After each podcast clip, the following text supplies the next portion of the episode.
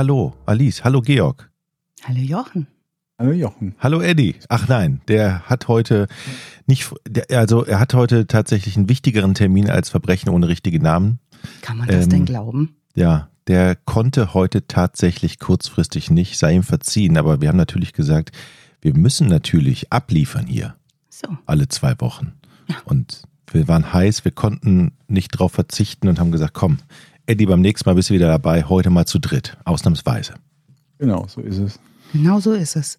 Und wir werden diese Folge meistern, weil wir haben ein neues Krafttier, das ist Dirk der Pinguin. Absolut. Ne? Ja. Wer die Ja, letzte Folge noch nicht gehört hat, unbedingt reinhören. Sensationell. Ich mag sie. Apropos Folgen hören, ich habe ja jetzt eure Porn-Folge natürlich vorher auch wieder gehört, damit ich genau auf dem Laufenden bin, was los ist in euren Leben. Mhm. Jetzt ist Eddie nicht da. Deshalb gibt es so einen Bezug, den ich zu Eddie machen wollte. Der geht jetzt leider nicht, weil wir reden ja nicht über Leute, die nicht da sind. Stimmt es? Nö, das können wir stimmt hier nicht. machen. Können wir machen, ne? Kommt drauf an. Kommt drauf an. So, wir reden natürlich über Leute, die nicht da sind, die was verbrochen haben. Das machen wir schon. Mhm. Und äh, in der letzten Folge Porn gab es einige Dinge, wo ich gedacht habe, ich muss das unbedingt ansprechen, ganz, ganz unbedingt heute. Ähm, auch unseren Hörern, Hörerinnen, die möglicherweise Porn gar nicht kennen und über ganz andere Wege auf Porn gekommen sind, Porn 210 sehr zu empfehlen, denn da geht es nicht nur um Basketball oder die Angst vor Witzen, beispielsweise die Versanden und Mhm. wo keiner lacht. Und zum Beispiel auch ja so um sowas wie Sport im weitesten Sinne und wie man eigentlich Höchstleistungen erzielt oder seine Kinder zu Höchstleistungen treiben kann. Das ist eine wahnsinnig lehrreiche Folge gewesen und ihr wart dann auch relativ schnell wieder unten rum. Also das gefällt mir immer sehr gut, ne? Das Das gefällt dir. wichtig, darf man nicht vernachlässigen. Nein. Nee. Und ich möchte bitte auch das Bild haben, wo Jochen das Sportgerät ausprobiert, das so geklackert Gibt hat. es schon, ne? Das Ja. gibt es Das Video gibt es im Interweb. Ja. Jochen, würdest du mir das privat schicken? Ich schicke dir das auch gerne privat. Danke. Ansonsten Weil habe ich es bei Twitter Interwebs, man gepostet. verläuft sich ja, Ja. ihr wisst. Ähm, Ja. Großartiges Mhm. Gerät. Also falls, falls jemand tatsächlich nicht weiß, wovon wir reden, Podcast ohne richtige Namen ist unsere zweite Anlaufstelle oder unsere erste und daraus entstand ja Verbrechen ohne richtige Namen Ja. und Mhm. ähm, findet man relativ einfach unter podcast ohne richtige Namen.de. Ist der Mutterpodcast, Ist der könnte man so sagen, Mhm. dieses Mhm. Podcasts. Und ähm, sehr, sehr, sehr anzuempfehlen. Ich bin großer Fan. Deshalb weiß ich zwei, drei Sachen, die ich heute noch mal fragen muss zur letzten Folge, die auch was mit unserem Fall zu tun haben, denn da wird es auch im weitesten Sinne um Sport gehen. Hm, ich bin gespannt. Also die Überschrift wäre, junge Menschen mit Sonne im Herzen machen Sport und andere spannende Sachen. Und Mhm. andere spannende Klingt ja. Sachen. Ne? Und jetzt hatten wir ja letztes, äh, letzte Woche gerade Weltfrauentag. Mhm. Oder war es diese? Es war diese Woche, ne? Sogar. Weltfrauentag. Ich habe ihn gar nicht gemerkt, weil ich verrückterweise Gut. jeden Tag eine Frau bin. Ja, crazy. Crazy. Ähm, ich bin Fra- Weltfrauentag, also ich wünsche mir zu jedem Weltfrauentag seit Jahren jetzt schon ein Herrengedeck, bekomme das Ja. aber nie. Und nein, was gibt's stattdessen? Gar nichts? Nee, ich kaufe mir dann Bier einfach. Ja, okay, gut. Was beinhaltet ein gutes Herrengedeck für dich? Also, also Ein Korn und einen kurzen. ach, Herrengedeck Äh, nee, ist immer ein Bier und einen Bier kurzen. ist, so. okay und Ja. Oder? ja, Bier und kurz, aber welcher kurze? Ist das immer Korn oder kann man das variieren? Ich bin ja ein Fan von äh, Kümmel. Einen richtig schönen Kümmel. Mhm. Also so ein Jubi. Nee, äh, gerne den hier Helbing. Ah, Das ist okay. der Hamburger Kümmel. Den finde ich richtig gut. Mhm. Mein Vater ist auch Fan. Aber du bist nicht so jemand, der den kurzen nimmt und ins Bierglas reinschmeißt, ne? Nee, das ist ja Schweinerei. Das hieß früher U-Boot bei uns. Hast du mal ein U-Boot, ne? Mhm. Das machen junge Menschen jetzt, glaube ich, mit ähm, Red Bull und Wodka. Kann das sein? Ich bin nicht mehr jung. Nee, es gibt's als normales Mixgetränk, ne? Wodka Red Bull. Ja. Puh. Ich kenne noch Jägerbomb, das ist halt Wodka Red Bull und da rein Jägermeister. So, das glaube ich, meinte ich, Georg. und das ist halt richtig widerlich. Mhm. Ja, Jägermeister macht keine guten Sachen. Nee. Nee. Ist auch fickend teuer, ne? Also ich Mhm. meine, so ein Wodka Red Bull alleine ist ja schon üblicherweise teuer, Ja. wenn du den irgendwo bestellst. Ja. Und da noch so ein Jägermeister rein. Da hast du irgendwie, keine Ahnung, 10 Euro bezahlt und hast Mhm. was, das fies schmeckt. So ein bisschen wie Hustensaft. Ja, ist auch nicht Ja. mein, mein Geschmack. Okay, Alice, jetzt hast Okay. du uns heiß gemacht. Los. So, jetzt wisst ihr alle Bescheid. Jetzt können wir uns der Dame zuwenden, um die es heute geht. Mhm. Nämlich Rosie Ruiz. Rosie Reese. Rosie Ruiz.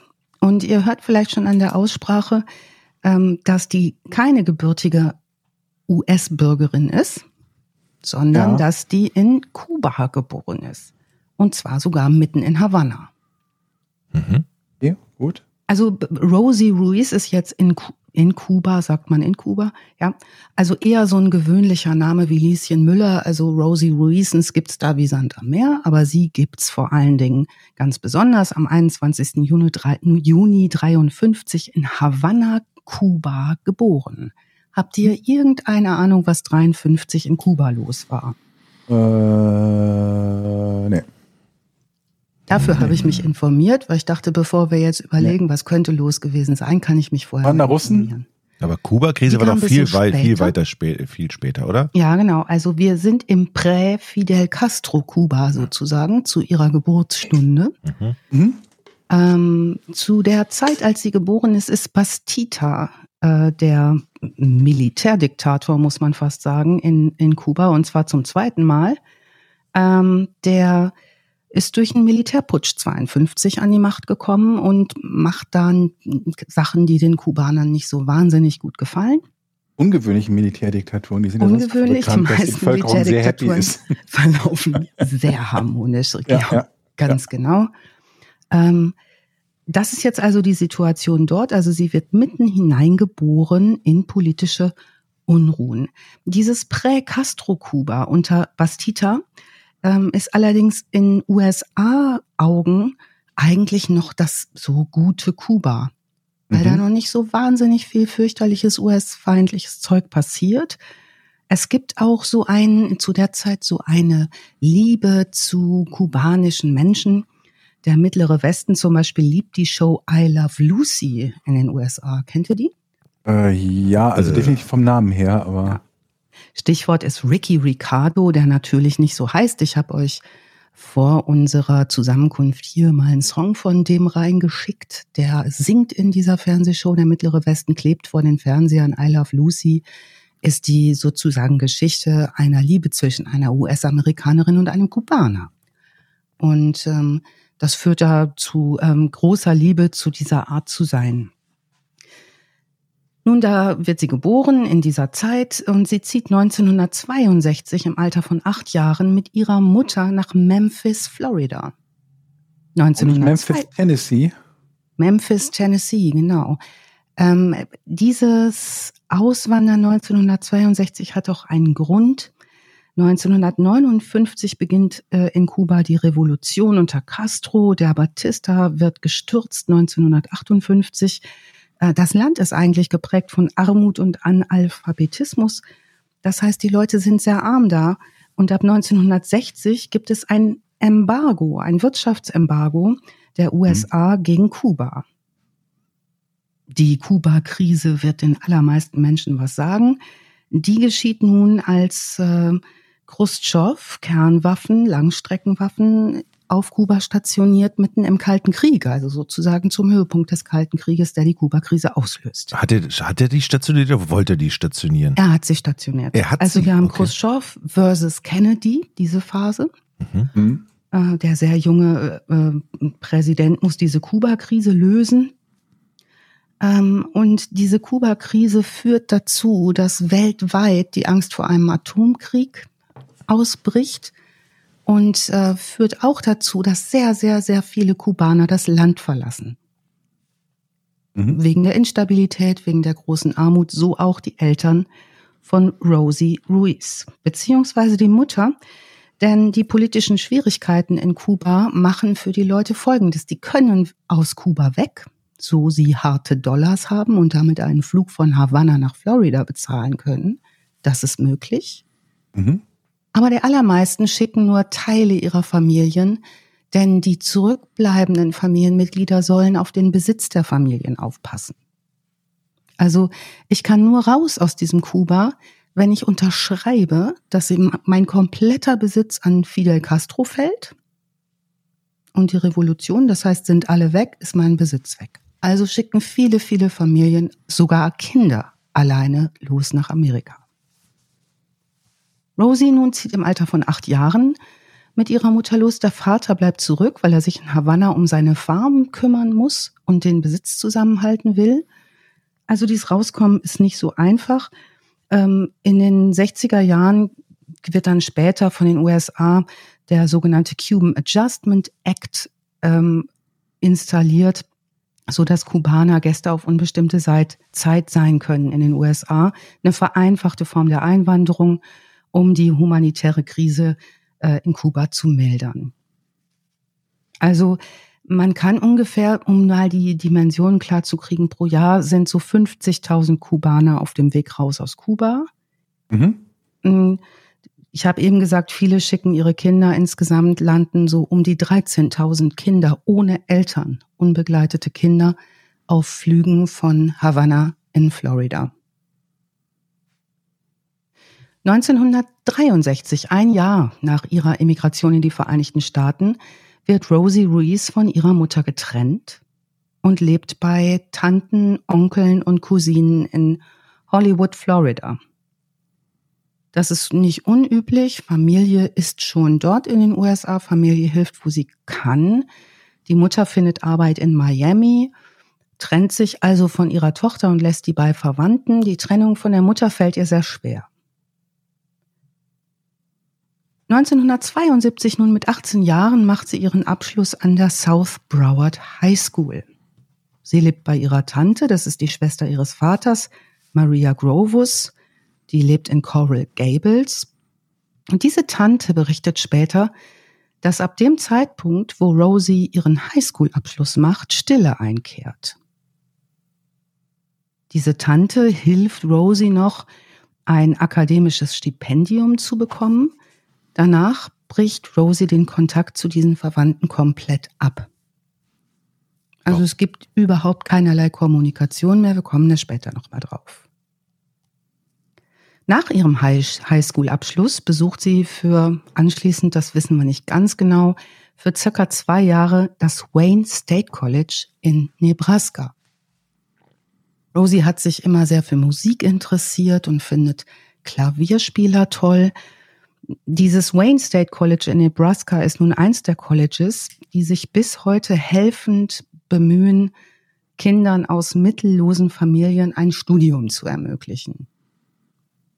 Rosie ist sehr helle und sehr intelligent und ähm, nutzt die Gelegenheit. Genauere Aussagen dazu gibt es nicht. Sie schließt ihr Studium dort jedenfalls entgegen ihrer späteren Behauptung nicht ab.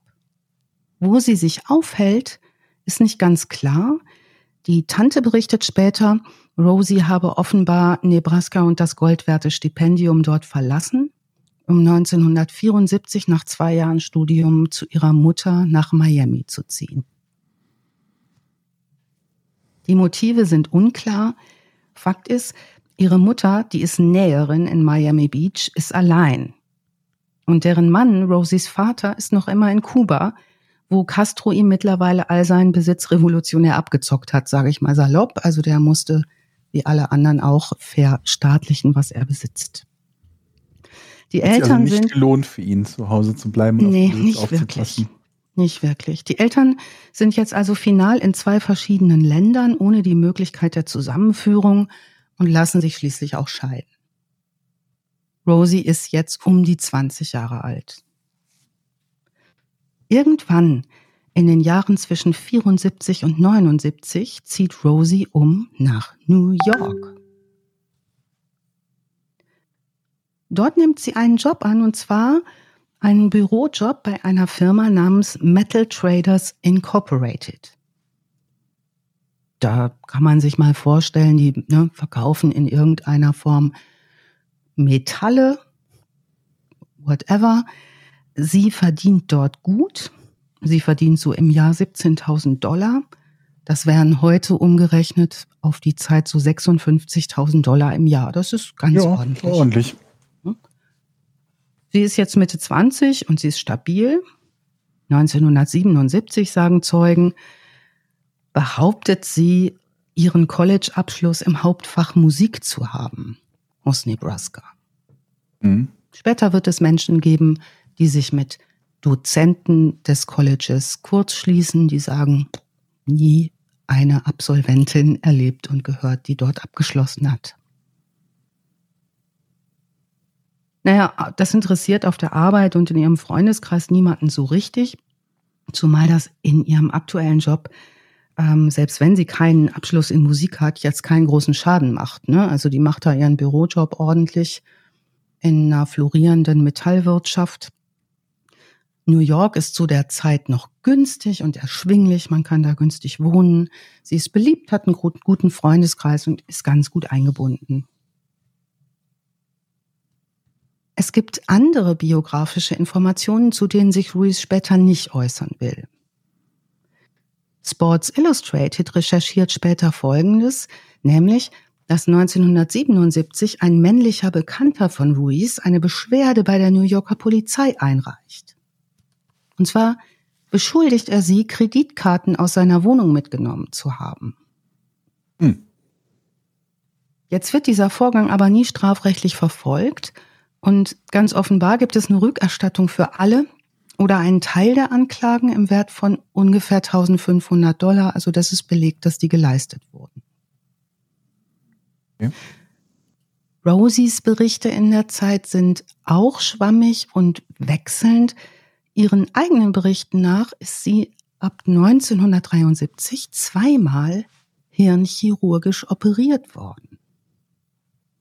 1973, sagt sie, sei ihr ein gutartiger Tumor entfernt worden in der Größe einer Mandarine. Hm. Also wenn ich mir so einen durchschnittlichen Kopf groß. vorstelle und mir vorstelle, groß. Mhm. Nö, das ist schon ein ordentlicher Eingriff, wenn der Mandarin groß geschnitten werden muss. Riesenfragezeichen an der Aussage. Aufgrund von Schwindel, Ohnmachten, Stürzen etc. laut eigener Auskunft erlaubt ihr aber ihr Arzt, so sagt sie, nachdem er ihr eine Plastikplatte in den Kopf gesetzt hat, 1978 alle normalen Lebensaktivitäten wieder aufzunehmen. Okay also zwei hirnchirurgische Eingriffe, von denen sie spricht. Es ist 1978. Sie ist aktiv, ähm, macht, was sie möchte und beschließt jetzt beim New York City Marathon 1979 mitzulaufen. Das verstehe ich ja grundsätzlich nicht. Diese ganzen Danke. Läufer, die so Marathon lieben. Ich, es sind viele Hörer da, die auch gerne laufen und so. Laufen der gibt größte Marathon-Podcast Deutschlands sind wir. ja. ja, aber, aber, es gibt ja viele, die tatsächlich ständig posten, wo sie langlaufen und auch Marathon. Ja. Ich kenne ganz viele, die sagen, oh, da war ich im New York Marathon, da war ich im Hamburg Marathon. Ich denke so, mhm. warum mhm. läuft man da mit? Das ist doch stinkend langweilig. Aus meiner Sicht natürlich. Ich habe null Verständnis Jochen, du hast einen künstlichen Hula-Hoop-Reifen und einen Ruderergometer zu Hause. ja. Jetzt mal nicht die Leute dissen, die in die Natur gehen, um zu laufen. Ich will aber sie nicht dissen, ich, will's, ich will sie verstehen. Ich Ihr will, beide macht aber immerhin Hunderunden, oder? Ja, ja. ja wir gehen mit dem ja, quasi Marathon. Ja. Oder? Ja. Aber ich, dieses Phänomen Laufen, es schließt sich mit. Ich bin, wenn ich keinen Ball in der Hand habe oder am Fuß oder irgendwie so, dann kann ich, dann gucke ich geradeaus und dann weiß ich, alles klar, das sind jetzt noch 26 Kilometer geradeaus laufen. Da würde ich dann schon aussteigen. Aber sie schaffen, die Leute schaffen es ja immer wieder, sich zu motivieren. Das ist ja auch eine Kunst. Ne? Ja, total. Und das ist eine besondere Sorte Mäuse, diese Marathoniken. Wer schon mal mit welchen zu tun hatte, die sind immer sehr zäh, sehr durchtrainiert, sehr selbstdisziplinierte Menschen. Wir haben übrigens einen. Muss man ja auch sein, sonst kommst du auch keine 42 Kilometer am Stück vom Fleck. Danke, dass weißt du 42 Kilometer sagst. Das ist furchtbar, ja. furchtbar viel. Vielleicht finde ich das, vielleicht finde ich das so scheiße, dass die sich so selbst so gut im Griff haben, so durchtrainiert sind, so psychisch auf der Höhe, dass sie das einfach irgendwie mit Willenskraft durchstehen können und ich nach drei Kilometern sage, leck mich am Arsch, ich gehe jetzt nur noch. Und unser eins denkt sich schon, hör das Bier ist im Keller, dann ist wohl ja. jetzt doch erstmal ein Kaffee angesagt und die ja. 40 Kilometer. Genau. Ja. Und diese 42, übrigens 1,195 Kilometer Mhm. Diese Länge wurde festgelegt 1921. Mhm. Bei manchen Läufen gibt es auch so einen Zieleinlauf ins Stadion, in ein großes Stadion. Mm, Ist das nicht deshalb auch die 42 Kilometer? Das Original war, glaube ich, 38 die Strecke und dann sind es 42 geworden, glaube ich, weil man an der Tribüne vorbei wollte oder so, ne? Da oder habe ich das du, falsch im Kopf? da weißt du mehr als ich. Die einzige aus unserer Familie, die jemals einen Marathon gelaufen ist, ist meine Tochter. Oh, echt? Ja, die ist den Mini-Marathon in Berlin gelaufen. In der vierten Schulklasse. Und das ist ganz niedlich, weil dieser Mini-Marathon, da schieben die einfach das Komma eins vor. Der ist dann 4,2 Kilometer. Das ist ein, echt ein bisschen süß. Ähm, aber man kann danach so eine Elfjährige ausbringen. Das kann ich sagen, aber für Kinder ist vier Kilometer halt auch schon verdammt amtlich. Ja, die haben trainiert in der nullten Stunde jeden Montag. Vor dem Unterricht? Vor dem Unterricht Mhm. Marathon laufen Es war eine? Schulveranstaltung, da sind die knallhart mit den sehr kleinen Kindern. In der nullten Stunde mussten die wie die Besenkten immer Was zum. Teufel? Mhm, Ich Das habe das ja- nicht unterstützt. Also, dass man sowas zu Kriegszeiten macht vielleicht, aber Also ich habe hier in meinem Skript stehen Insert Marathon und ich habe eigentlich vorgehabt, euch viel über die Geschichte des Marathons zu erzählen, aber diese Geschichte toppt doch wohl alles, oder? Kleine Au. Kinder auf vier Kilometer schicken. der Stuhl. aber dann sind die danach ruhig. Das ist wohl wahr. Und dann sieben muss- Stunden Mathe.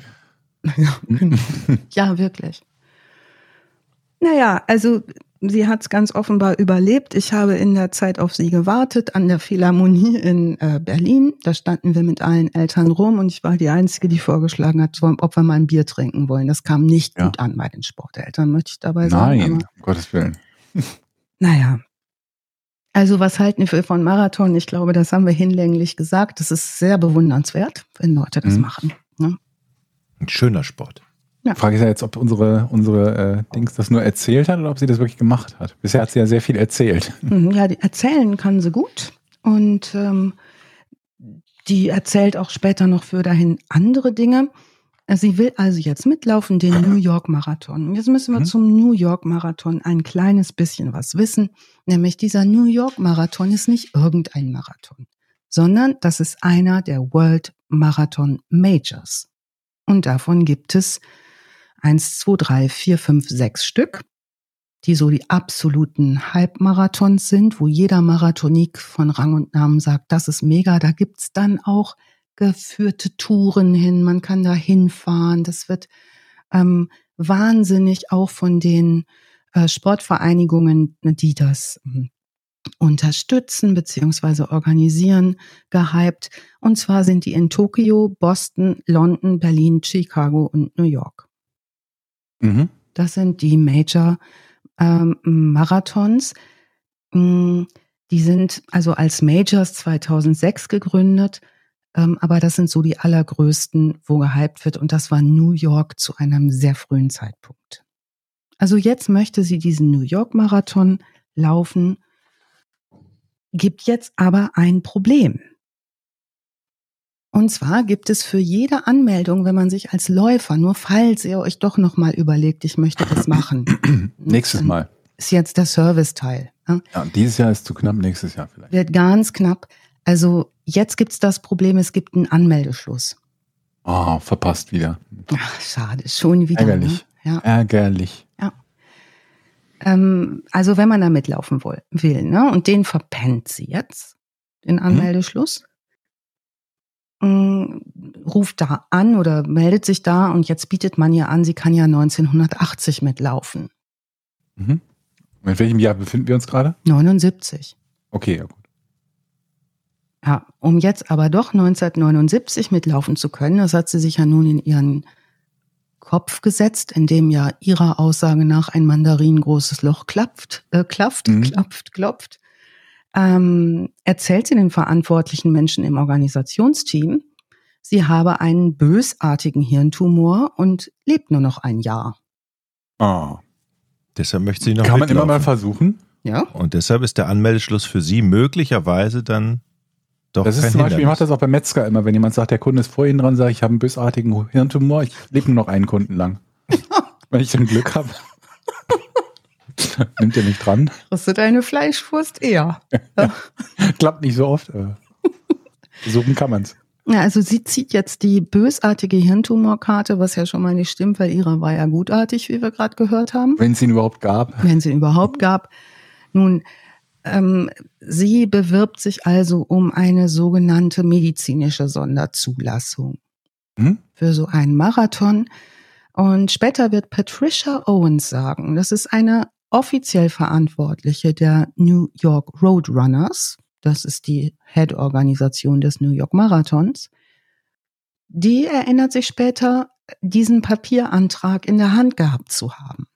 Mhm. Die findet die Geschichte ergreifend und also auch diese Frau unheimlich beeindruckend. Und die zeigt ihn Fred Lebow. Ich möchte ihn den Marathondirektor nennen von Mhm. New York. Lebow ist übrigens geboren als Fischel Leibowitz, hat sich dann umgenannt in Fred Lebow, was vielleicht ein bisschen smarter auszusprechen ist. Der ist selber Läufer, Marathonik und ist einer der Gründer des New York Marathons. Lebow hält es nun für einen sportlich-menschlichen Akt, für ein moralisch gutes Zeichen und sicherlich auch zu, nicht zuletzt gut für die Außenwirkung für diesen New York Marathon, sie mitlaufen zu lassen. Ja. Und sie erhält nun der Gestalt eine medizinische Sonderzulassung 1979 mitzulaufen. Sie läuft mit und wird mit zwei Stunden 56 Minuten und 29 Sekunden 621.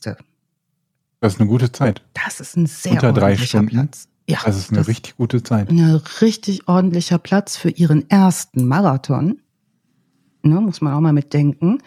Zumal in diesem Jahr 1979 10.000 Laufende ins Ziel kommen. Also das ist schon sehr, sehr weit vorne. Sie ist insgesamt die elfte Frau dieses Laufes, also gemessen an der Tatsache, dass erstmals 1972 Frauen überhaupt an Marathonläufen teilnehmen durften. Eine beachtliche, eine beachtliche Platzierung. Also für Rosie Ruiz läuft es gut und offenbar auch sie. Im Nachhinein wird sie befragt, wie sie sich vorbereitet habe. Ja, das habe ich mich Auch. auch gerade gefragt. Hm? Haben sich einige gefragt und sie auch. Und sie sagt, sie sei monatelang durch Manhattan gelaufen. Mhm. Ruiz sagt selbst, ähm, sie hätte im Februar 79 zu laufen begonnen und äh, für sich selber protokolliert, sie sei so 100 Meilen pro Woche gelaufen. 100 Meilen pro Woche. Okay. Mhm. Mm, Eine ihrer Mitbewohnerinnen erzählt jedoch später, dass Ruiz in der Zeit in ihrem Job bei dieser Rohstoffmetallfirma, wo sie gearbeitet hat als Bürokraft, dass sie so eingebunden ist, dass sie eigentlich wenig Zeit zum Laufen hat und stattdessen oft eher auf einem Heimtrainer in der Wohnung gestanden hat. Mhm. Wie auch immer, ähm, wir wissen nicht, wie sie ihr angebliches Training in Manhattan unangeschossen zu dieser Zeit überlebt hat, weil rannte man nicht einfach so durch Manhattan jeden Tag. Das war nicht gerade unwildes Pflaster, um es vorsichtig zu formulieren. Aber sie ist qua ihrer guten Zeit von zwei Stunden 56, 29 nun qualifiziert, den 1980er Boston Marathon mitzulaufen. Das macht sie und will sie unbedingt. Boston ist einer der großen Marathons. In Massachusetts ein Wahnsinnsereignis. Also in der Ecke, das ist so hier ähm, ähm, Start der Paraden. Da werden ständig zu allen Paraden. Ist ein riesen Aufriss, dieser Boston-Marathon. Äh, da läuft sie dann also, möchte sie mitlaufen und sie erhält dafür die Startnummer W50. Das bedeutet, sie ist im Ranking der Frauen an Platz 50 gelistet. Das ist sehr, sehr hoch. Ihr knallstolzer Chef in dieser Metallfirma, in der sie arbeitet, heißt John Amtich. Und der kriegt Wind davon, dass eine seiner Mitarbeiterinnen Marathonikin offenbar ist. Der ist total begeistert. Der ist selber Marathonläufer, hört das, dass sie das macht und er übernimmt als Arbeitgeber Reisekosten und Hotel für sie in Boston, Massachusetts. Also über die World äh, Marathon Majors habe ich eben ja schon was gesagt. Tokio, Bo- Tokio, Boston, London, Berlin, Chicago, New York. Der Boston-Marathon, klingelt da was bei euch? Ja, Anschlag. Ja. Ja, Aber das war ja viel später, oder? der war viel, viel später berühmt geworden. Eine traurige Berühmtheit hat er ähm, bei uns jetzt vor allen Dingen in der westlichen Hemisphäre erlangt über die 2013er Anschläge auf den Boston-Marathon. Das wäre aber eine eigene Folge. Deshalb sei das vielleicht nur am Rande erwähnt. Also sie läuft da mit, möchte da mitlaufen, ruft ihre Mutter, die Näherin in Miami Beach ist, am Vorabend des Rennens an und sagt, betet für mich, ich muss gewinnen. Juana Ruiz, ihre Mutter, antwortet, ich bete immer für dich, Liebes. Es kommt also der 21. April 1980, Tag des Boston Marathon, ein Riesen-Event.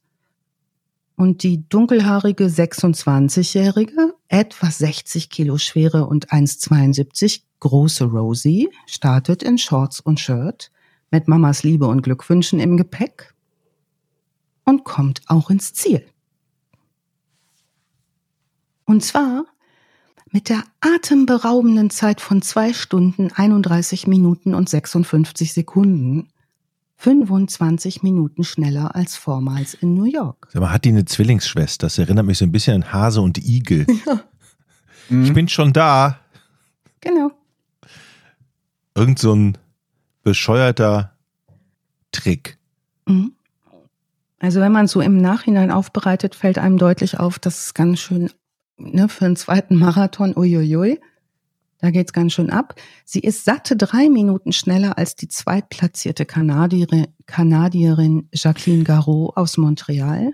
Jetzt mal eine ganz kurze Frage zum Marathon. Wenn Ja. ich jetzt mitlaufen würde und Ja. würde bei Kilometer 10 heimlich in die Zuschauermenge rennen, dort holt mich einer ab, ich nehme meine Nummerierung, also ich ziehe mein Trikot erstmal aus, mische mich unter das normale F- Volk, werde dann in Richtung Ziel gefahren, zu einem, über einen schnelleren Weg. Ja, Wäre das, bitte?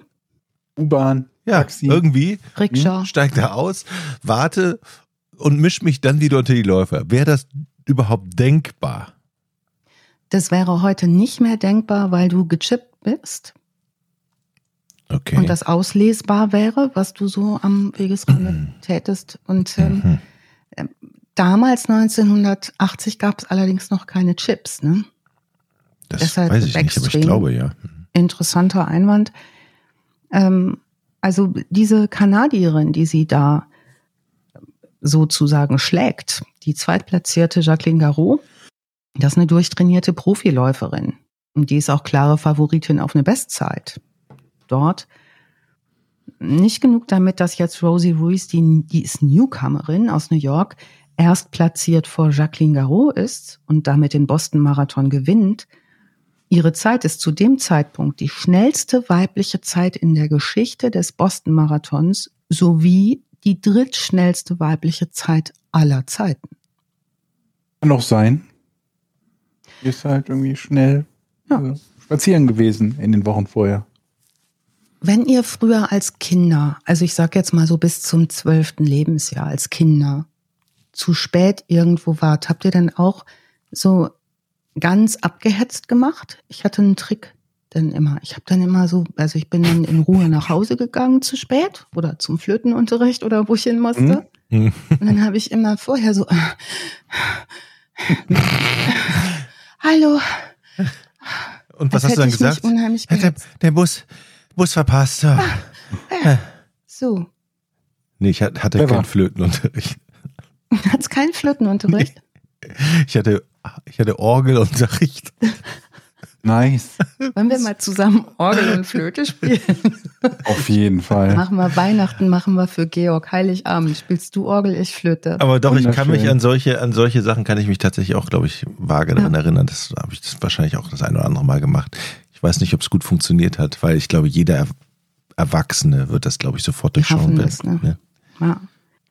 Naja, im Ziel erscheint Rosie erschöpft und ausgelaugt. Mhm. Durchaus. Äh, des Boston Marathons. Jetzt dengeln sie ihr so einen Lorbeerkranz aufs Haupthaar, so einen Stofflorbeerkranz. Davon gibt es Mhm. auch Bilder. Ähm, es wird ja ein Mikrofon ins Gesicht gehalten von Reportern. In, in das seufzt sie hinein, hauchend, es war ein Traum. und die Sensation ist perfekt. Also wir haben jetzt eigentlich sowas wie den amerikanischen Traum in Reinkultur. Armes Flüchtlingskind, vaterlos, tödlich erkrankt, hochintelligent, arbeitsam und fleißig, gewinnt als Frau den populärsten Marathon der Vereinigten Staaten. Mhm. Moment, aber sie gewinnt ja auch die Frauenrubrik. Ne, die gewinnt ja nicht von allen, oder? Nee, nee, gewinnt die Frauenrubrik, genau. Ja, okay. Also Presse, Interviews, die sind alle natürlich an ihr dran, dies, das. Rosie ist der Star des Tages. Ja, ich sehe es im Fernsehen, Talkshow-Auftritte, Bücher schreiben, das ganze Programm. Super sympathische Frau. Aber bereits am selben Tag werden die ersten Stimmen laut, die ihren rechtmäßigen Sieg anzweifeln. Ach komm, immer diese Neider. Spielverderber, Immer Neider. wirklich. Die sind nur neidisch, die Ja. Kinder. Weil du Kann mal sein, dass kannst. in einem zweiten Marathon überhaupt die drittschnellste Zeit aller Zeiten läuft. Ja.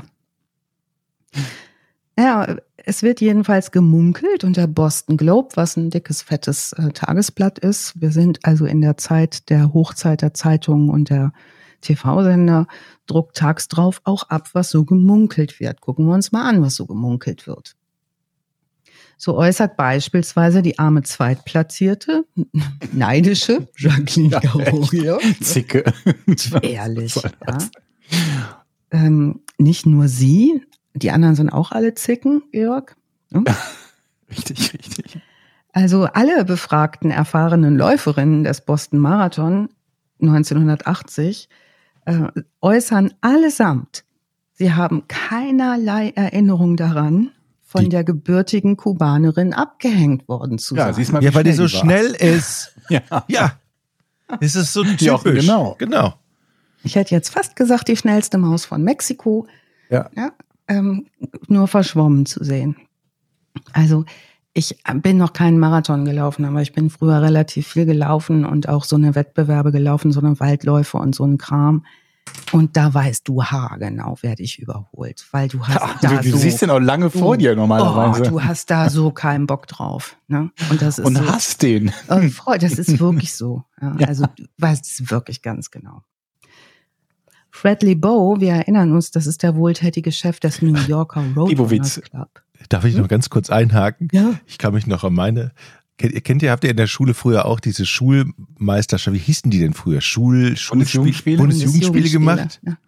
Und ich hab, ich hasse ja, also Ballwerfen war gut, ne? Dieses, dieses, äh, mit diesem 100 Gramm oder 80 Gramm Schlagball, Ballwerfen, Ja, Schlagballwerfen. Handballer auch, ne? Ja, ja, genau. Das richtig war super. Aber alles, was Laufen ist und Ja. Weitspringen und Hochspringen, habe ich gehasst wie die Pest. Und dann kann man sich ja nicht ausrufen, was man macht. Und ich weiß Nee. noch, beim 100 Meter Lauf, ich war auch nicht der beste Läufer, ertönte das Startsignal. Alle waren schon 50 Meter weit weg und ich habe dann so getan, als hätte ich mir eine Zerrung geholt und ich bin dann so ins Ah, Ziel ja. gehumpelt. Mhm. Ja. Wie Michael Johnson im 150 Meter Lauf gegen Ben Johnson, glaube ich, ne? Wo er so Ah, getan hat, als wäre er so, verletzt. Ah, also, Ja. ah, nee, Mist. Ah. Ah. Ah. Ja, aber das bringt dir ja nichts, weil dann kriegst du halt eine schlechte Wertung für den Lauf eingetragen. Ja, aber- Oder gar eine keine. Siegerurkunde. Aber es, ne? es war nicht so peinlich, wie 70 Meter hinter dem letzten reinzutrudeln. Ja, Egal. Ja, also ich glaube, so dieses Unfallfaken, das macht ja nichts weiter Böses, als dass du nur eine Siegerurkunde Urkunde bekommen hast und keine Ehrenurkunde Mhm. mit irgendeinem Wahnsinnsplatz oder so. Ja, zumindest hast du niemand anderen geschädigt, außer vielleicht durch extrem schlechtes Schauspiel. Aber die, ne, ähm, was jetzt Fred Lebo sagt, ähm, wie gesagt, Chef des New Yorker Roadrunners Club und Oberhaupt übrigens über 16.000 Mitglieder zu der Zeit, ähm, beobachtet zwar eine direkt nach dem Rennen schwer atmende, schwitzende Rosie Ruiz. Ja, macht schon einen ordentlichen Eindruck. Aber er beobachtet auch, oh, jetzt ist Jochen weg. Ah, ja, ist er wieder. Aber er weggelaufen. Jochen hat Laufen geübt, wahrscheinlich. Ähm, aber wenige Minuten später sieht er und bemerkt er, dass sie deutlich erholt ist und Mhm. dass ihre Haare extrem gut sitzen Mhm. und dass sie ein beinahe trockenes Shirt hat und keinerlei Schweißausbrüche, sonst was.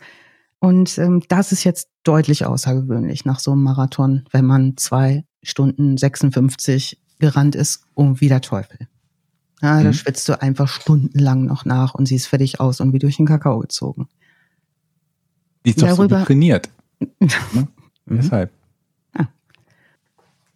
Darüber hinaus ist ihre Zeit von 2,31,56 eine extrem ungewöhnliche Verbesserung, also mehr als 25 Minuten schneller ähm, als ihre gemeldete Zeit beim New York City Marathon. Oh.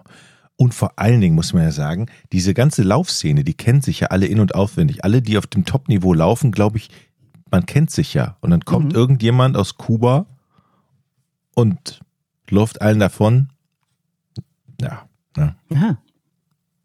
Also sie wird von einem Reporter gefragt, warum sie nicht müde wirkt und da sagt sie, ich bin heute Morgen mit viel Energie aufgestanden. Ja, ich habe Cornflakes gegessen, hallo? Der Wachmann ihres Apartmentkomplexes in New York wird befragt. Der kann sich zwar an das Bild auf ihrem Hausausweis erinnern, er kann sich aber nicht daran erinnern, dass sie mehrmals zum Laufen gehen und trainieren seinen Platz passiert hat, an dem er sitzt und aufpasst da auf das Haus. Ach, Fehler. Fehler. Hm. Fred Lebo hat jetzt Angst, dass ja, Fred Lebo hat jetzt Angst, dass sein Club ins Gerede kommt. Der hakt weiter nach, beziehungsweise der lässt nachhaken. Und er findet raus, dass keiner der Offiziellen am Wegesrand, die sogenannten Spotter an der Strecke in Boston, und wir sprechen hier von sechs Checkpoints, wo Spotter stehen, Rosie registriert hat. Also ihr kennt das vielleicht, wenn ihr mal am Rande eines Marathons wart. Der letzte Marathon hier in Berlin hat uns ja die Wahlen versaut. Das habt ihr vielleicht gehört. Ne? Das war praktischerweise zu den Senatswahlen lief der Marathon parallel. Also wenn man da am Rand steht, da sieht man immer, die müssen sich so einchecken Mhm. an bestimmten Stellen. Auf keinem dieser Checkpoints ist Rosie registriert. Kann, ja, okay. Jetzt wird auch ähm, New York, also ihre Premiere, kritisch beäugt. Zu der Zeit haben zwei Fotoagenturen, zwei große Fotoagenturen den New York Marathon durchfotografiert 1979. Und insgesamt werden jetzt 28.000 entwickelte Bilder durchgescannt. Auf keinem dieser Bilder ist Rosie Ruiz zu sehen. Hm. Schließlich meldet sich eine weitere Zeugin aus New York, die während des New York Marathons U-Bahn gefahren ist. Ach, komm hör auf. Tut mir leid, dass ich da, das war. Und dort in dieser U-Bahn, während der Marathon also oben stattfindet in New York, trifft ähm, sie eine Frau in Shorts, Shirt und einer Startnummer. Hm. Die hat dunkle Haare und erzählt ihr, sie habe sich den Knöchel verletzt und habe aufgegeben. Die Zeugin heißt Susan Morrow und ist Fotojournalistin. Dumm gelaufen. Mhm.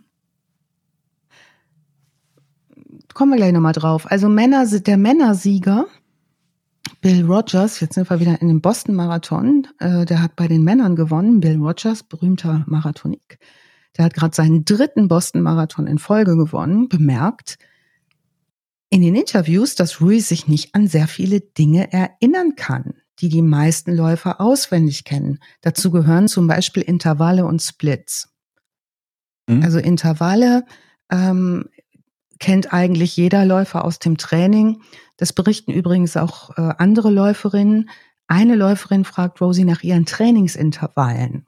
Und ähm, daraufhin fragt Rosie sie zurück, Intervalle, was ist das? Das ist eine ganz, ganz übliche Trainingsmethode. Jochen, machst du nicht gerade Intervallfasten? Ja, aber nicht Intervall laufen. Ja, aber ne, das, ich finde es ja auch schon bemerkenswerter, überhaupt in Intervallen Ja. Sachen zu machen. Also eine sehr, sehr übliche Vorbereitung auf einen Marathon ist das sogenannte Intervalllaufen. Das bedeutet nichts weiter, als dass du 200 bis 4000 Meter innerhalb deines Trainingslaufes sprintest. Also du erhöhst die Geschwindigkeit und dann läufst du nochmal weiter. Und welche Intervalle du da fährst, das weißt du als Läufer und das Mhm. tauschst du normalerweise aus mit anderen Läufern. Also das äh, sagt was aus. Also zurück zu Susan Morrow, die Rosie in der U-Bahn trifft. Die fährt mit ihr in der U-Bahn bis zum Central Park in New York. Da ist die Zielgerade des Marathon, des New York Mhm. Marathon. Und dort, so wird sich herausstellen, meldet Rosie einem Sanitäterstreckenposten ihre Verletzung. Also sie latscht Mhm. dahin und sagt, ich habe meinen Knöchel verletzt.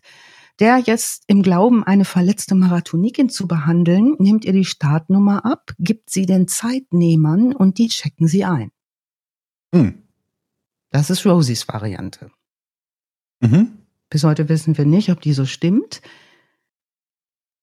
In New York beobachten auch zwei Harvard-Studenten, nämlich John Faulkner und Sola Mahoney, ähm, wie Ruiz aus einer Menge von Zuschauern auf der Commonwealth Avenue eine halbe Meile vor dem Ziel ausbricht. Also das wird schon gesehen. Die Boston-Beobachter werden auch lauter. Es fällt beim Bostonlauf auf, dass sie nicht keucht oder schweißgebadet ist. Man sagt aber auch, das ist ja komisch.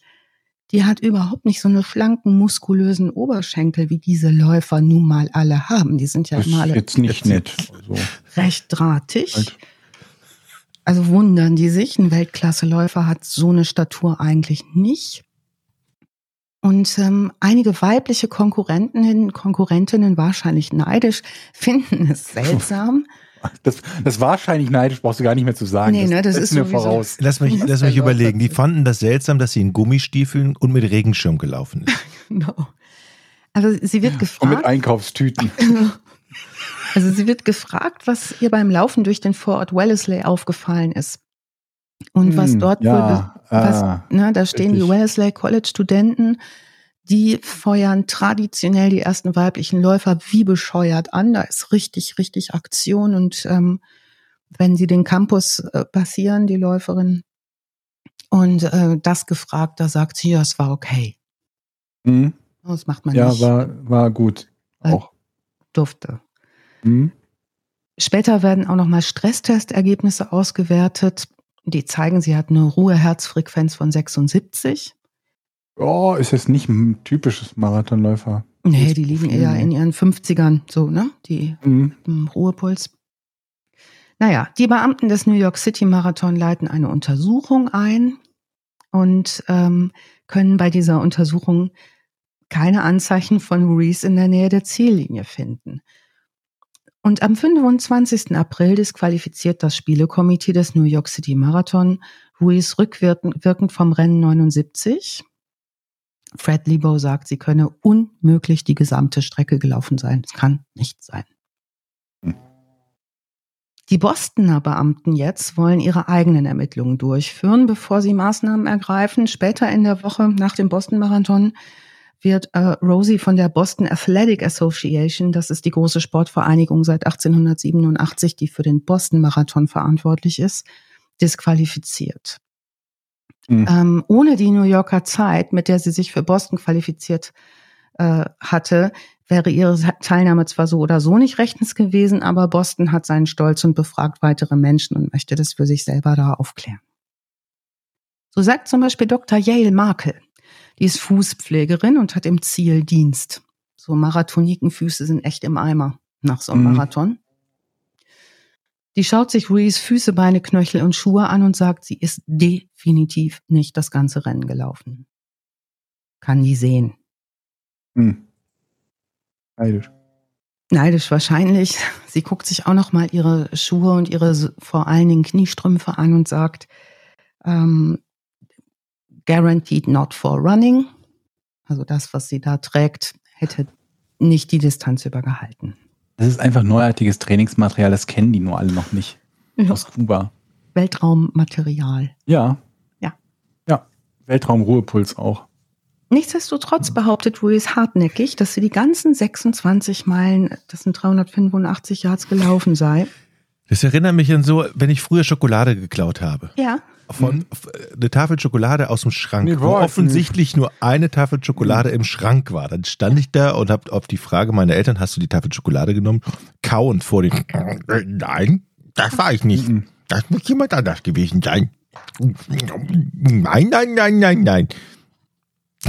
So Oder zum Beispiel meine Mutter, die sagte dann, Alice, warum kommst du denn nicht, wenn ich dich rufe? Und habe ich gesagt, das habe ich erst beim dritten Mal Genau. gehört. Oder das. So ähnlich.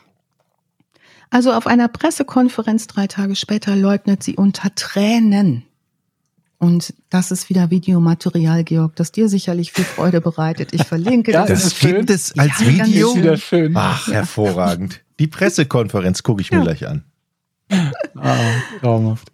Also sie leugnet betrogen zu haben, ist aber wirklich auch nur sehr vage in ihren Äußerungen zu besonderen Ereignissen am Streckenrand. Also sagt immer so sehr allgemeine Dinge, die eigentlich immer unheimlich stimmen. Aber sie Ja, könnte da ja, eine Straße, wo ich lang sie könnte ja Menschen. sagen, liebe Leute, ihr wisst alle, ich habe eine schwere Gehirnoperation hinter mir. Ich Ja. kann Mhm. mich nicht mehr an alles erinnern. Das ist doch wohl klar. Ja, wie der Typ Der Lauf war ja auch anstrengend. Ich hab, ich bin gelaufen, aber ich weiß nicht mehr wie. Ja, also ich finde, Weinen hilft immer viel. Mhm. Ähm, der Rogers, dieser männliche Sieger des Boston Marathon, der sitzt mit ihr in Interviews und der sagt später, ich habe das genau gesehen, die hat nicht genug geschwitzt, die hatte ein viel zu schweres Hemd an, also ein T-Shirt aus einem Material, mit dem man einfach nicht läuft. Die hat nichts über Laufen gewusst. Der sagt, ich war mit ihr im Fernsehen und sie weinte sich nur den Kopf ab. Was jetzt direkt übersetzt ist, einigermaßen witzig, äh, cried her head off. Aber äh, es muss wohl beeindruckend gewesen sein. Ähm, er fügt hinzu noch, dass er eigentlich überzeugt ist, sie müsste das gestehen. Also er sagt, wenn sie nur gesagt hätte, es tut mir leid, ich habe einen Fehler gemacht, würde jeder Läufer das verstehen. Er sagt, alle möglichen Läufer fallen aus. Ne? Man versteht das dann und man unterstützt sich dann, aber nun. In der Zeit vor der Verfolgung ähm, durch ähm, Chips oder elektronische Kontrollpunkte hat, äh, verwenden die Rennorganisatoren diese sogenannten Spotter. Die schreiben die Startnummern der vorbeilaufenden Läufer auf und Läuferinnen. Ähm, die haben sie, wie gesagt, nicht gespottet und sie ist auch nicht auf Videobändern, noch auf einem der Bostoner 10.000 Fotos, die auf den ersten 25 Meilen der Strecke aufgenommen werden. Sie wird dann von der Boston Athletic Association über ihre Trainingsmethoden und ihr Tempo sehr hart befragt. Also die grillen sie richtig, um rauszukriegen, ähm, was hat sie da gemacht. Sie hat keine Antworten, kein, scheint keine Begriffe zu kennen, die für Elite-Marathonläufer üblich sind, kann keine Orientierungspunkte identifizieren, die sie auf dem Kurs passiert hat. Schließlich wird Garot, die Kanadierin, mit einer Zeit von zwei Stunden 34, 28 zur Siegerin erklärt. Das ist damals die schnellste Zeit für eine Frau beim Boston Marathon. Die Aufmerksamkeit immer noch, wenn's hat drei Minuten langsamer ist. ja. Lyons wird auf den, eine, eine weitere Läuferin wird auf den zweiten Platz vorgeschoben. Ihre Zeit von 2,35 ist zu dem Zeitpunkt die schnellste, die jemals für eine Amerikanerin in einem Marathon zu diesem Zeitpunkt aufgezeichnet wurde. Also später interviewt man nochmal die Garot, die hat auch einen eigenen Blog zu dem Thema, verlinke ich auch nochmal. Im Juli 2019 sagt Garot, ähm, sie habe nach wie vor Mitleid mit Reese, aber auch keine schlechten Gefühle ihr gegenüber. Naja, ähm, das ist jetzt die Geschichte des New York und Boston Marathon. Die Medaille rückt sie übrigens nie raus. Also die Medaille behält sie und gibt sie nicht ab. Mhm. Es kommt das Jahr 1982 und da wird Ruiz verhaftet. No. Und zwar, weil sie 60.000 US-Dollar, das entspricht heute ungefähr 168.000 US-Dollar, von der Immobilien, von einer Immobilienfirma, in der sie arbeitet, unterschlagen hat. Sie verbringt eine Woche im Gefängnis und wird zu fünf Jahren auf Bewährung verurteilt.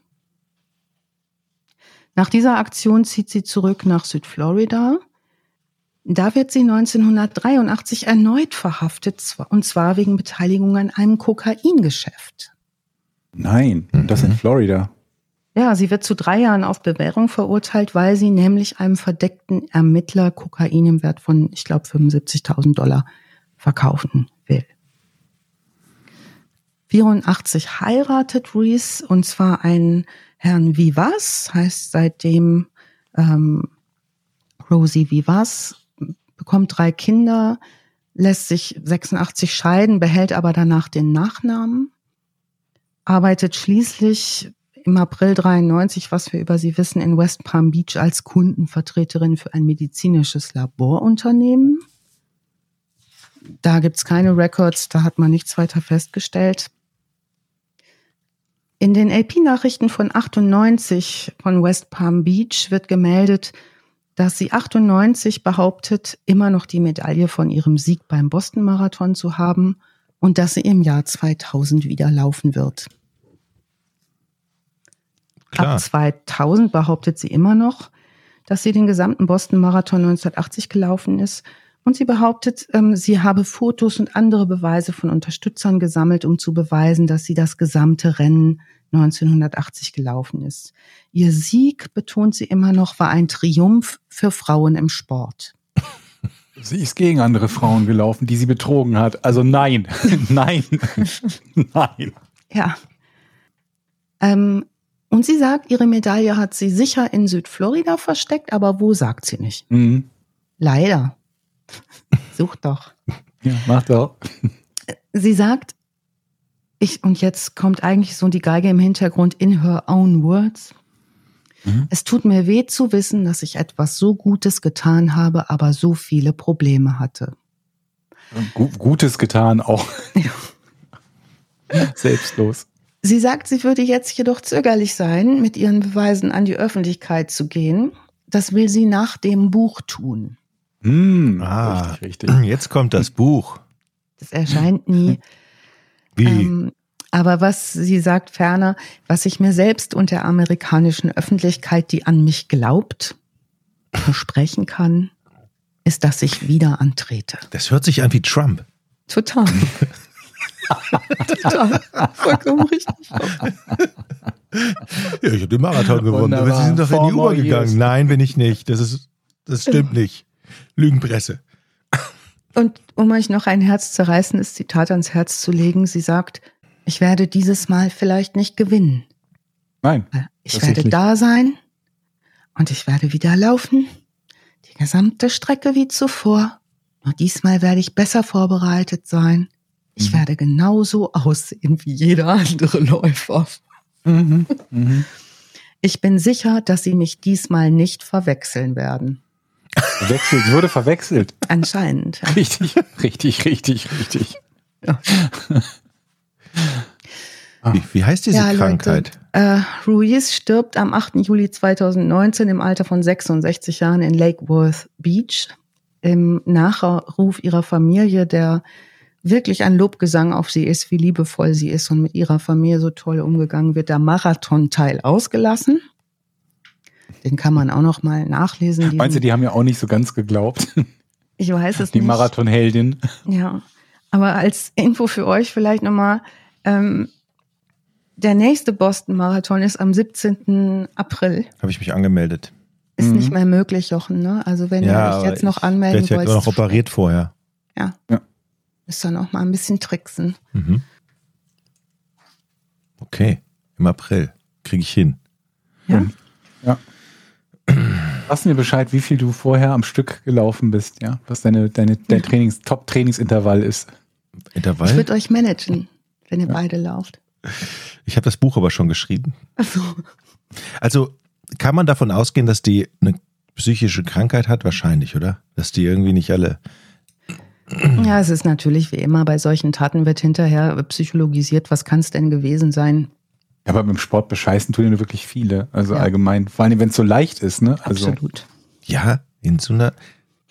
Also Ich meine, wer da bescheißt, obwohl es 28.000 Fotos gibt, Ja. die einer der größten Sportveranstaltungen der Welt wahrscheinlich oder im, im Laufbereich, da musste einem doch klar sein, dass diese Besche dieser Beschiss irgendwann auffliegt. Ja.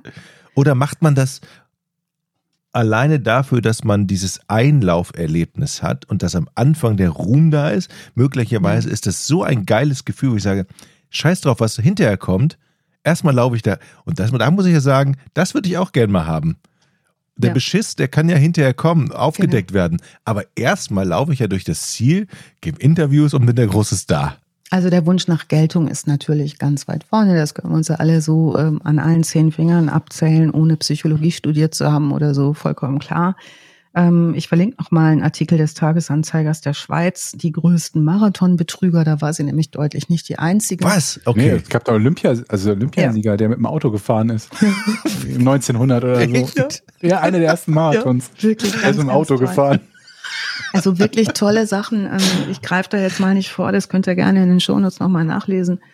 Ähm, aber was wirklich großartig ist, ähm, dass, dass es Menschen gibt, die sich detektivisch auf Marathonbetrüger spezialisieren, die aus dieser Läuferszene kommen. Und da verlinke ich auch noch mal zwei Blogs von Leuten, die nur dabei sind zu gucken. Reddit hatte auch ein Riesending zu offen gehabt, ähm, die nur gucken, stimmt das? War das die richtige Zeit? Hatte der das gleiche an? Was hatte der in der Hand? ähm, wo ist der angefangen, wie sehr der am Anfang aus, also das ist schon hoch. Aber ich meine, wie, viel, wie viele Chip-Checkpunkte gibt's denn heutzutage? Gibt's da bestimmt ein Dutzend oder so, dass es quasi kaum oder nicht mehr möglich ist, da irgendwie? Ja, ich glaube, du hast keine Chance fast mehr. Jetzt mittlerweile, also die Kontrollen sind da schon immens. Weil die können ja auch die, die, die Distanzen, also die, die zwischen den einzelnen, selbst wenn du zu allen Chip-Checkpunkten gehst, also und, und dich da quasi blitzen lässt, ja. Wenn aber die, die Geschwindigkeit zwischen den Checkpunkten zu hoch ist, dann bist du ja auch geliefert. Wenn du, keine Ahnung, fünf Kilometer in einer Minute zurückgelegt hast oder so. Ja. Ja, also die, die ähm, Betrugsmethoden, die kann man nochmal gut nachlesen bei denen, die es geschafft haben oder aufgeflogen sind, beziehungsweise wie sie es versucht haben ich denke, jedes System, ob es jetzt digital ist oder wie auch immer, ist irgendwie zu umgehen. Man muss halt einfach nur besser sein als das System ne? und genau wissen, mhm. wo sind die Lücken. Ja. Ja, vor allen Dingen, also, dass halt ja so wenig Sicherheit irgendwie da ähm, ähm, am Start war, dass die das zunächst mal hinbekommen hat und als Gewinnerin gefeiert wurde ohne dass es sofort aufgeflogen ist. Ne? Mhm. Bei dem einen Marathon bis zum, beim New York bis zum nächsten und beim Boston immerhin ist sie gekürt worden als Siegerin. Ja. Da hätte man als erstes denken sollen, okay, das erste, was wir machen, ist zu gucken, ist sie an unseren Checkpoints vorbeigekommen oder aufgezeichnet worden. Auf der anderen Seite kann sie halt sagen, ja, dann haben die vergessen, nicht einzutragen. Mhm. Also okay, ist unwahrscheinlich, dass dir das einer glaubt, wenn das bei allen Checkpoints der Fall ist. Ja. Aber wenn es bei einem oder zwei der Fall wäre, könntest du ja wirklich sagen, ja, was kann ich dafür, wenn eure Leute nicht aufpassen und die Nummer nicht richtig aufschreiben? Ich habe gerade den Glauben an die Menschheit so ein bisschen mehr verloren.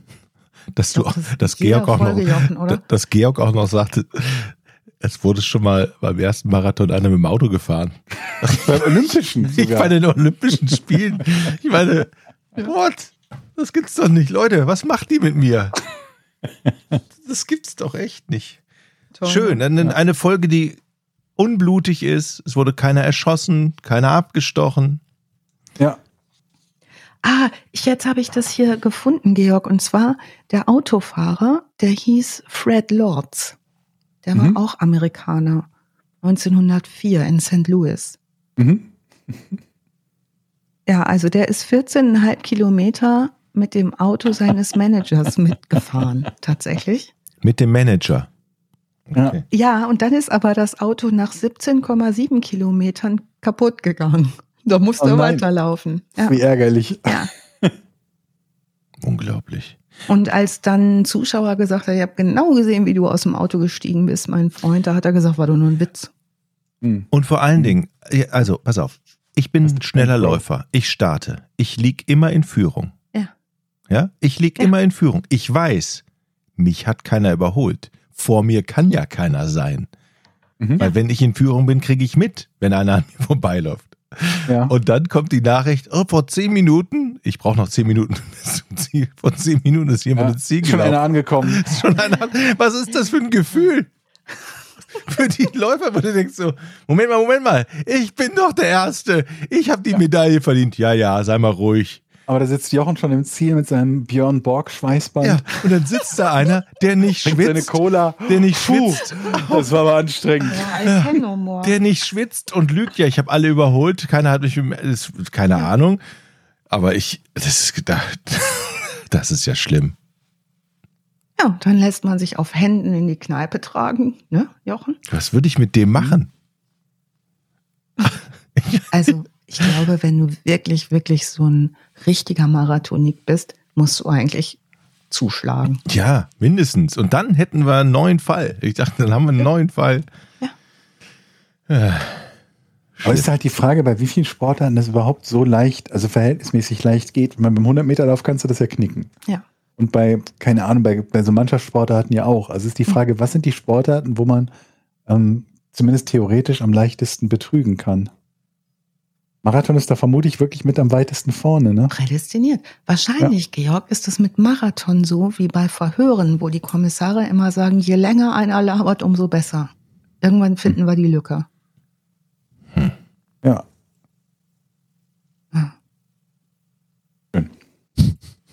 Danke, Alice. Sehr gerne. Ja, eine sehr schöne Folge. Äh, wir haben ja eine Läuferin, eine Stammfornie, die bei uns beim Laufen hört. Und die hat doch immer gesagt, ich brauche mal eine Feelgood-Folge. Könnt ihr euch erinnern? Aber da haben wir ja doch einige gehabt, oder? Ja. So Das jetzt- zumindest. Ja. Also wir können uns so langsam, wenn das Wetter, Wetter besser wird, wieder steigern in die etwas härteren Gefilde. Ja, wieder Leute zerhackt werden in U-Booten und so. Blaue Fässer. Trotzdem, trotzdem ich fand es auch, auch wenn kein Blut gespritzt hat, niemand ums Leben gekommen ist. Es war eine sehr schöne Folge, so eine, so eine Entspannungsfolge trotzdem. Es war, es ist sehr witzig. Der Also- Koffer in meinem Park ist verschwunden, ne? Oh. Neulich keine Leiche drin, weil jetzt ist der Koffer weg. Ja, das ist doch komisch, Georg. Ich sagte, es ist ein Übergabepunkt. Am Start ist. Mal gucken, ob der wiederkommt irgendwann. Dann bin ich aber, dann bin ich sehr vorsichtig. Georg, halt uns auf alle Fälle auf dem Laufenden. Ja, ich halte dich auf Setz dem dich, geh wieder nach der Folge ans Fenster, auf dein, Ja. auf dein Kissen, Ja. besch- verschränk die Arme, mach das Fenster auf und Den gucke. Hund daneben, Georg. Ja. Der Mhm. muss auch rausgucken. Mhm, Aber hier passiert nicht so viel. Ah, Das Mist. ist also, ich weiß nicht, wie es bei dir im Dorf ist, irgendwie, Jochen. Da parken die Leute ja oft auch falsch. Das hast, da hast du vielleicht viel eher mal was, wo du rausrufen kannst. ah, ah, da, wird nicht ge, da wird nicht geparkt. Die Mülltonne steht schief. Ich war ähm, vor drei Tagen, als es hier geschneit hat, in Husum, ähm, ein paar Bilder drehen für, für, den, für den NDR, so Winterbilder. Und da war auch so hinter mir so eine Häuserfront und da saß dann auch eine, eine Frau mit verschränkten Armen, guckend aus dem Fenster mit lila Haaren und einem Hund. Mhm. Äh, was machen Sie da? Ich, ich, ich guck doch nur hier. Das geht schon seit Jahren so. so? Seit Jahren. Seit Jahren wird hier immer regelmäßig gefilmt. Ich bin dann So. schnell, Mench. Schnellreis Recht. ausgenommen. Aber vielleicht kommt, kommt danach noch mal eine, eine Folge auf uns zu aus diesem Häuserblock. Wer weiß. Ja, vielleicht Ja. rastet die einfach so aus, dass das noch eine fette Meldung wird. Ja. Wir bleiben dran. Ja. Und dann Okay. liegt sie im Koffer bei Georg im Wäldchen. Alice, vielen Dank für die schöne Folge. Bleibt uns noch zu sagen, unbedingt unterstützen auch die Recherche von Alice äh, könnt ihr bei steadyhq.com slash vorn. Da bekommt ihr die Folgen meistens auch früher und vor allen Dingen auch werbefrei und unterstützt das ganze Programm, äh, Projekt. Sind schon über 150, 151 Mitglieder Ja. sind schon da. Das ist richtig cool. Vielen Dank. Ne? Und ja. da könnt ihr dann auch gerne uns supporten, beziehungsweise Alice. Okay, machen wir zu und sehen uns beim nächsten Jo. Mal. Macht's Tschüss. gut. Tschüss.